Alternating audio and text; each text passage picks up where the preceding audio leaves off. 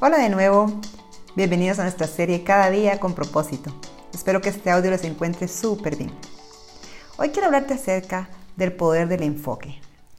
¿Sabías que los corredores de Fórmula 1 tienen una regla que es sagrada? Ellos tienen prohibido fijar su mirada en el muro cuando se acercan a una curva. ¿Por qué? Porque si se enfocan en el muro, es 100% seguro que se van a chocar contra él. ¿Cómo es esto posible? Bueno, lo que sucede es que las personas nos movemos en dirección de lo que vemos. Asimismo, nuestras vidas se mueven hacia las imágenes que dominan nuestra mente. En lo que sea que nos enfoquemos, eso va a crecer. Estamos a la mitad del año y quiero preguntarte cómo vas con lo que sea que te propusiste lograr al principio del año. Si todavía no has logrado mucho o ninguna meta, te puedo asegurar que es por falta de enfoque. John Maxwell dice que vivir sin enfoque es como ver a un pulpo sobre patines. No hay dirección y es imposible tomar impulso. Cuando vivimos sin enfoque, confundimos la ocupación con la productividad. Podemos terminar el día agotados por todo lo que hicimos, pero ¿qué tanto avanzamos hacia nuestras metas, hacia nuestras prioridades, hacia vivir con propósito? Recuerdo que de niña siempre me pregunté por qué los domadores de leones usaban un banco. Encontré la respuesta de forma increíble cuando trabajé en el zoológico.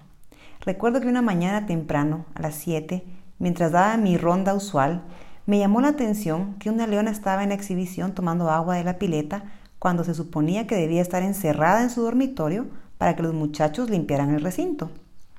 Justo cuando iba a avisar por radio, vi entrar al jaulero al recinto con sus audífonos de lo más tranquilo, silbando una melodía, listo para empezar a limpiar. Yo estaba petrificada observando desde lejos cómo la leona empezó a tomar posición de ataque para devorarse al muchacho. Cuando el jaulero vio que la leona estaba suelta, se puso pálido y su reacción fue empezar a agitar y somatar la cubeta y la escoba que llevaba en las manos mientras retrocedía lentamente hacia la puerta.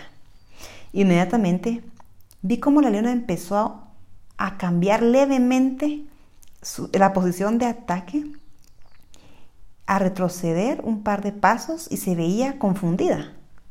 Bueno, esto dio tiempo al muchacho a retroceder, salir de allí y cerrar la puerta. Medio segundo después, vi cómo la leona se precipitó en contra de la puerta, se somató contra la puerta, casi lo alcanza. Yo fui corriendo a asistir al jaulero, que ya estaba con sus compañeros, y le pregunté, ¿cómo supo reaccionar así? Los jauleros me contaron que a los leones se les doma con bancos porque al mostrarle al león las cuatro patas del banco, el león no está seguro, no sabe en cuál de ellas enfocarse para defenderse. Esta falta de enfoque lo confunde y lo vuelve vulnerable y domable como un gatito. Se paraliza. Exactamente lo que yo había acabado de ver. Una leona confundida que al paralizarse tardó unos segundos en reaccionar. Lo mismo ocurre con nosotros. Cuando tenemos miles de ocupaciones, realmente no avanzamos en ninguna, porque al igual que los leones, nos paraliza esa falta de claridad, esa falta de enfoque. Buda lo decía así, el que persigue a dos conejos no atrapa a ninguno. bueno, hoy te traigo un ejemplo increíble del poder del enfoque y cómo podemos usarlo a nuestro favor. Es la historia que me encanta, por cierto, de Dodie Austin, autora del libro Sanada del Cáncer. A los 40 años fue diagnosticada con cáncer terminal del hígado. Tenía un tumor del tamaño de una naranja. Los doctores le dieron solo semanas de vida, la mandaron a su casa porque la quimioterapia ya ni siquiera era una opción. Ella cuenta que por las noches pensamientos de muerte la atormentaban. Cosas como no lo voy a lograr, me voy a morir esta noche. Y de la mano con estos pensamientos su salud iba empeorando. Ella lo dice así, y cito, yo sabía que nuestras mentes son como lupas. Lo que sea que enfocan lo magnifican, lo hacen más grande. Así que decidí enfocarme en las promesas de Dios para mi vida. Cierro cita. Dodi cuenta que hizo dos cosas con las pocas fuerzas que le quedaban.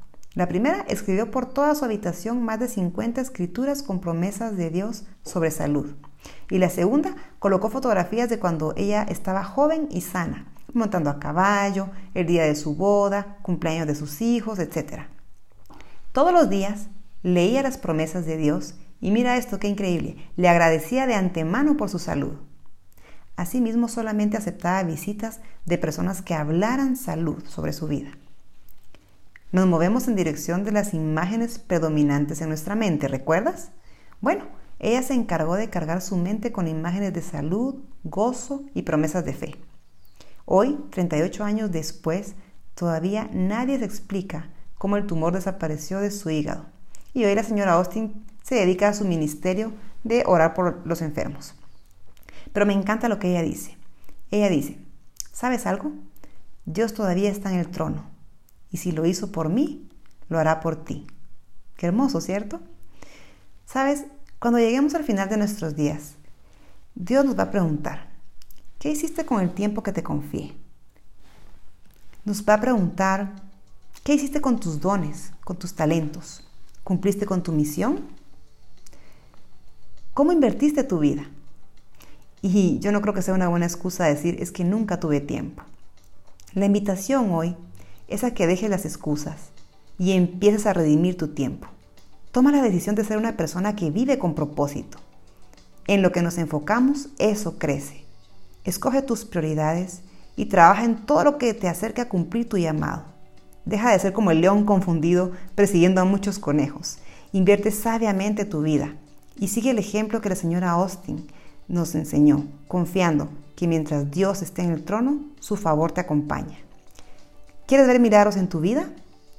¿Qué te parece si dejas de enfocarte en el problema y mejor te enfocas en la promesa? Deja de magnificar lo grande que son tus obstáculos. En cambio, enfócate en lo grande que es tu Dios. Muchas gracias por escuchar y hasta la próxima.